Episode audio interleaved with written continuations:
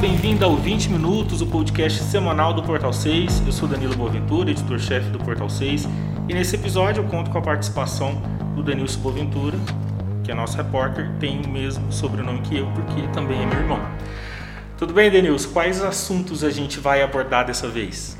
Tudo bem sim, Danilo. Hoje a gente tem a expectativa de abertura da cidade por causa do fim dos 14 dias de quarentena do decreto estadual, a pressão dos segmentos organizados da sociedade para driblar os lockdowns e a cobrança de retomada econômica por parte de empresários de Anápolis. Por que, que eu falei lockdowns? Porque além do lockdown do governo estadual, termina na próxima terça-feira o decreto do governo do estado e pelo que o prefeito tinha anunciado, é, quando terminasse o decreto estadual, valia o decreto municipal, mas parece que talvez não vai ser bem assim dessa vez, né? Ah, ainda bem que você já puxou esse assunto, é, era realmente o que eu queria começar. Tem uma grande questão e é isso que joga uma certa expectativa realmente para a semana que vem. O decreto do governador é 14 dias fechados e 14 dias abertos. Ele, inclusive, se ele quiser fechar por mais 14 dias, depois que passar os 14 dias abertos, ele tem que editar um novo decreto. Mas tem uma, uma questão muito simples. Ah, a gente sabe que por parte do governo estadual é o seguinte: não pode abrir, mas se quiser fechar, então, e, e, a própria justiça, né? Ela não tem, uh, ao que me consta, não, não, até hoje eu não vi. Pode ser que tenha Brasil afora, mas eu ainda não vi uh, a justiça mandar abrir uma cidade ou um estado. Uh, a gente tem visto é exatamente o contrário. Foi até esse o argumento que o prefeito Roberto Naves adotou, né, para dizer que ia cumprir o decreto do governador. Mas aí termina na próxima terça-feira, né? A expectativa é que termine na próxima terça-feira, só que aí vem a, grande questão, né, Denilson? Ah, os leitos estão acima de 90%. Hoje, a gente está gravando aqui na noite de quinta-feira, 95% dos leitos de UTI ocupados. 95% dos leitos de UTI ocupados nessa quinta-feira e se continuar assim e na casa dos 90% e a prefeitura adotasse a matriz de risco, a gente saía desse decreto de revezamento, como você falou, o próprio governador uhum. ressaltou quando foi anunciar que seria um decreto de revezamento e entraria na, na regra municipal da prefeitura, que seria da matriz de risco, onde acima de 70% grau moderado, acima de, de 90% lockdown, que é o nível crítico. Sim. Que inclusive tem medidas bem mais duras do que o essa decreto estadual, dos decretos né? estaduais. Por exemplo, no, no, lockdown da prefeitura, parque, por exemplo, tudo fechado. Uhum. Exato. Praças também, né?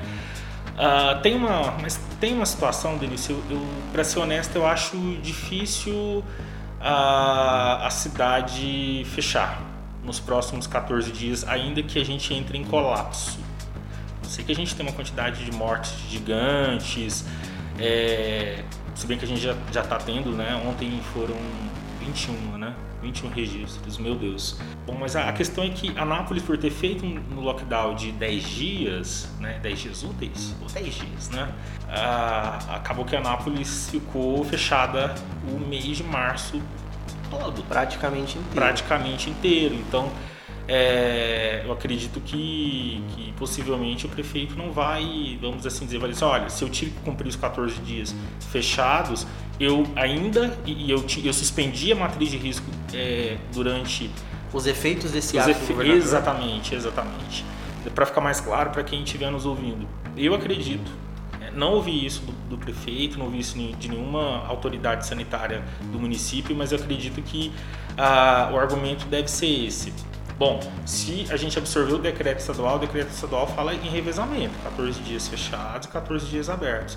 Ainda que a gente esteja como hoje, né, com mais de 90% dos leitos de UTI ocupados é, e à beira do colapso, eu acredito que ainda assim a gente vai ficar aí alguns dias abertos, sim. Não, talvez, talvez não todos os 14 dias, né? Acredito que o prefeito não vá publicar, né? ou não vá se pronunciar para dizer vamos continuar fechados porque a situação aqui está grave.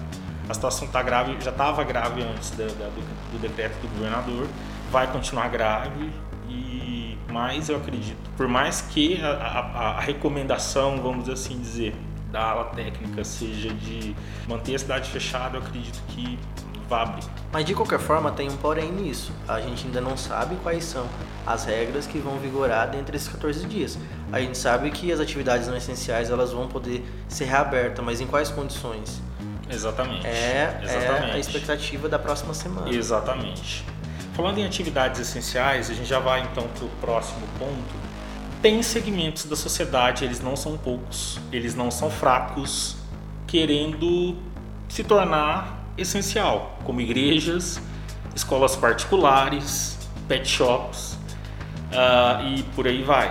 É, eles, além de serem bem organizados e, e serem inclusive bem divididos no aspecto de há uma parte Uh, vamos pegar as igrejas, sobretudo as, igre as, igrejas evangélicas e católicas, que são aquelas que têm mais, mais reuniões religiosas, uh, com missas e cultos. Uh, a gente sabe que há setores dentro desses segmentos mais radicalizados que, inclusive, negam ainda né, a, necessidade de, de rigidez né, para conseguir dirimir o, os estragos da, da, da, pandemia. Né? E aí a gente os estragos eu falo sobretudo de vidas, de vidas que estão sendo perdidas por conta disso. É, eles têm se reunido. Ontem mesmo ah, foi feita uma reunião é, online entre lideranças religiosas aqui em Anápolis, ah, de pastores, enfim, é, vereadores que são inclusive é, mais ligados aos segmentos religiosos e, inclusive teve a participação de um deputado federal, o deputado federal João Campos. Então, assim, eles estão vindo com, com, fazendo uma pressão que é uma pressão política. E ao invés de buscar o caminho judicial, que é, né, que é o que pode realmente resolver a questão. Eles querem resolver pelo aspecto político. Eu tenho lá minhas dúvidas se vão conseguir, mas alguma coisa eles conseguem com pressão política. Alguma coisa consegue, né? Ah, as, as escolas particulares, inclusive, estão gerando é, gerando documentos, apresentando documentos para falar que cientificamente escola não é, mantendo todos os cuidados, como máscara, álcool gel, medida de temperatura, distanciamento entre pessoas e tal, escola não é tão, tão perigoso assim para contrair, para como né, as crianças, elas, principalmente crianças, né, elas não se contaminam tão fácil, se contaminam, elas são assintomáticas. O ruim é que as crianças absorvem o vírus, né, pegam e talvez passe para alguém que não, não possa passar.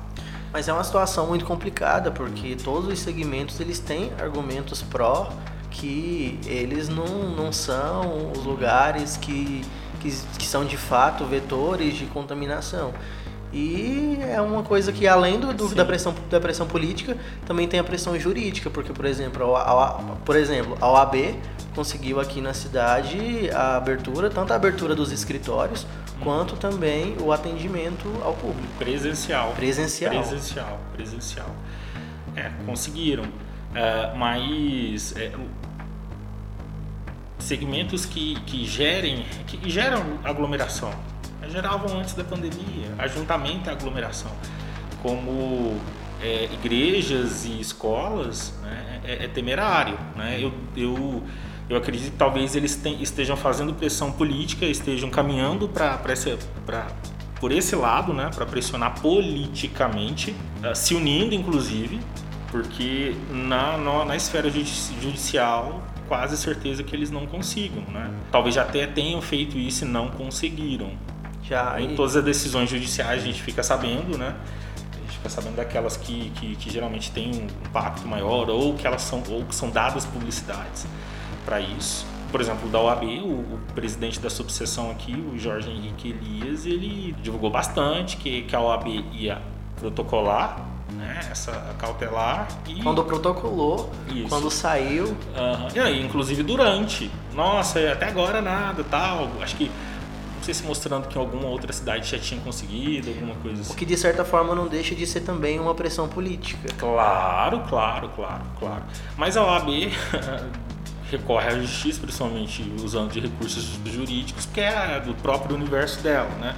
Uh, mas eu acredito que tenha conseguido, é, conseguiu essas, essas liminares para poder abrir os escritórios e, e, ter um atendimento é, ao público presencial, exatamente porque não gera aglomerações e tal. Mas é, você tem razão, se a gente for ficar vendo isso, cada serviço se considera essencial. Ah, por exemplo, a, a ala do, do, do, da, da, psicologia na cidade, é, eles também reivindicam isso, né? de que terapia, a terapia, aconselhamento psicológico, acompanhamento, sei lá qual é o nome que dá, mas que é essencial. E aí entra o aspecto de, também de que a pandemia causa, para quem pega o vírus ou não, causa abalos de ordem psicológica mesmo.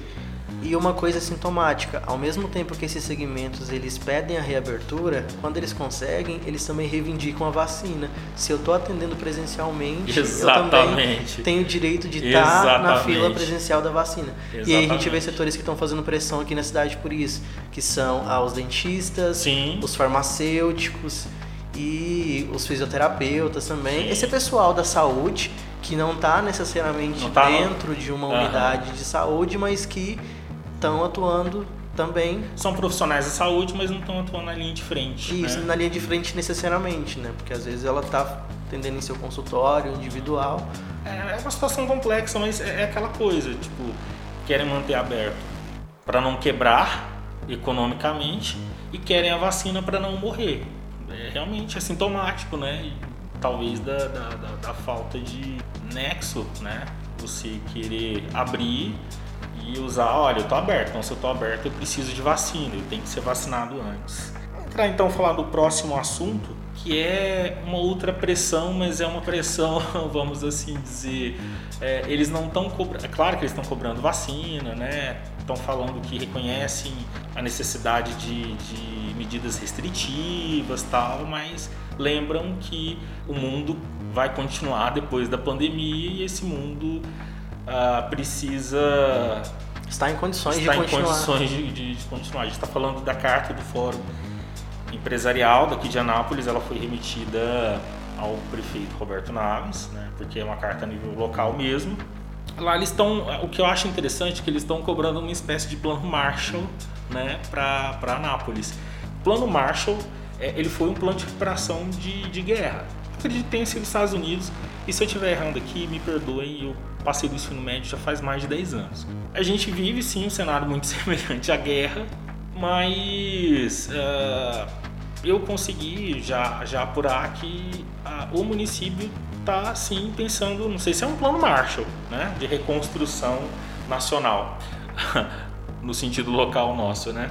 É, eu conversei com o prefeito Roberto Naves, perguntei ele em relação a isso, não sobre a, a, a carta, até porque ela saiu ela foi publicada, ela foi tornada pública hoje, né, nessa quinta-feira, mas ele disse que o secretário, é, secretário de Economia, Rivaldivino de Oliveira, ele está criando um grupo de trabalho exatamente para pensar uma retomada econômica. Talvez conviria, vou nem falar que fica como sugestão, mas eles também devem estar avaliando essa possibilidade de fazer o que o governo do, o governo do estado fez criou uma secretaria extraordinária que é chamada Secretaria da Retomada. Até hoje eu não, não, não vejo, vamos assim dizer, essa pasta com lá grandes protagonismos, mas ela pode estar fazendo um trabalho interno, né, uh, ah, para realmente reorganizar a vida no pós-pandemia e talvez até durante, né, o que, que dá para fazer para dirimir isso. Mas eles cobram, inclusive no, na, nessa carta que eles publicaram, né, e o Foro Empresarial ele realmente compõe empresários de os maiores empresários da cidade, né, donos industriais, donos de construtora e por aí vai. Eles pedem também é, crédito. Então, é, e é isso. Então a prefeitura vai ter que gastar mais arrecadando menos, porque a própria pandemia impactou né, e os gastos com saúde, é, não só com saúde, mas os gastos por causa da pandemia estão sendo enormes. A própria prefeitura começou a, a dizer, né, a partir de hoje começou a soltar esses cards, muito provavelmente deve vir alguma campanha nesse sentido, falando que a cidade já gastou desde março do ano passado, né, e faz um ano que a gente está vivendo uma situação de pandemia na cidade, gastou 90 milhões. Né, e fora que, tipo, e da, da, da arrecadação de imposto, né, da arrecadação de imposto, uh, praticamente tudo o que a cidade tem arrecadado com impostos está sendo gasto com saúde. A gente está falando de, acho que são 200 e poucos milhões. É, obviamente aqui a gente não está falando dos repasses que o governo federal faz via fundos, né? Fundeb é, e por aí vai. Nem repasse de, de, de, de CMS e tal. E, provavelmente esses são impostos é, locais mesmo, como ISS e outros. Mas, uh, enfim, eles estão cobrando uh, uma retomada econômica, né, uma organização, uma previsibilidade e a prefeitura, talvez muito em breve, deve, deve responder isso, né, mais, uh, mais publicamente. Mas eu conversei com o prefeito e ele disse que o secretário é, eu, eu, eu, acredito que eu, inclusive, vá publicar na, na, na Rápidas amanhã algo nesse sentido. Bom, a gente chega aqui então. Queria falar mais alguma coisinha?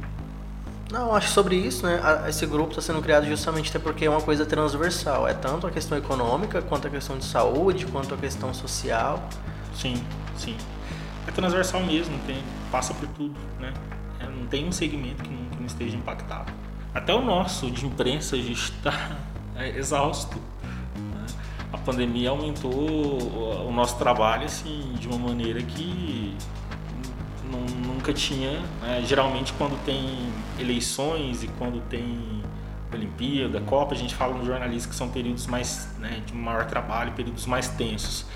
Na pandemia, a gente está vivendo isso há um ano, é como se a gente estivesse vivendo Copa do Mundo há um ano, como se a gente estivesse cobrindo o dia das eleições há um ano a apuração do A apuração, então assim, algo, algo que pra gente também, né? Uh, e somos atividades essenciais, podemos inclusive funcionar presencialmente, mas aqui a gente tem feito, é, todo mundo tem trabalhado de casa. E o Denilson, a gente está aqui agora na redação para gravar o podcast, mas, uh, e, e, obviamente cuidando, tomando todos os cuidados. Vocês devem perceber, inclusive, que minha voz está um pouco abafada. abafada porque eu tô com máscara. Mas enfim, Denilson, vamos então para aquele momento do, da aposta, né, dos 10 reais. O que, que você apostaria se você tivesse 10 reais aí na sua carteira? Que pode acontecer na, na semana que vem? Eu começo, a minha aposta é que uh, a cidade vai abrir mesmo. Né? O que pode acontecer Inclusive, acredito que a matriz, a, a, matriz de risco continua suspensa, vamos assim dizer. Até porque, se, se, se voltar aos efeitos da matriz de risco, a cidade precisa fechar imediatamente. Mas eu acredito que vai abrir, mas provavelmente com, com algumas. Com, com mais aperto, vamos assim dizer. Talvez diminuindo a capacidade de, de pessoas em bares, em restaurantes, em academias. Das aulas presenciais também elas podem voltar, então tem, tem todas essas implicações. E você? Olha, eu aposto que a prefeitura, assim como você falou, a prefeitura vai mesmo é, continuar com a matriz de risco suspensa, mas que ela vai publicar um decreto excepcional, igual ela fez daqueles 10 dias, igual ela fez daqueles 10 dias, mas um decreto excepcional daquela vez foi para fechar, mas vai ser um decreto para meio que moderar isso e deixar as regras mais locais, uma vez que se a prefeitura for seguir novamente as regras do governo estadual, é, vão ser regras que não têm as particularidades, as peculiaridades da cidade. Da cidade. Da cidade.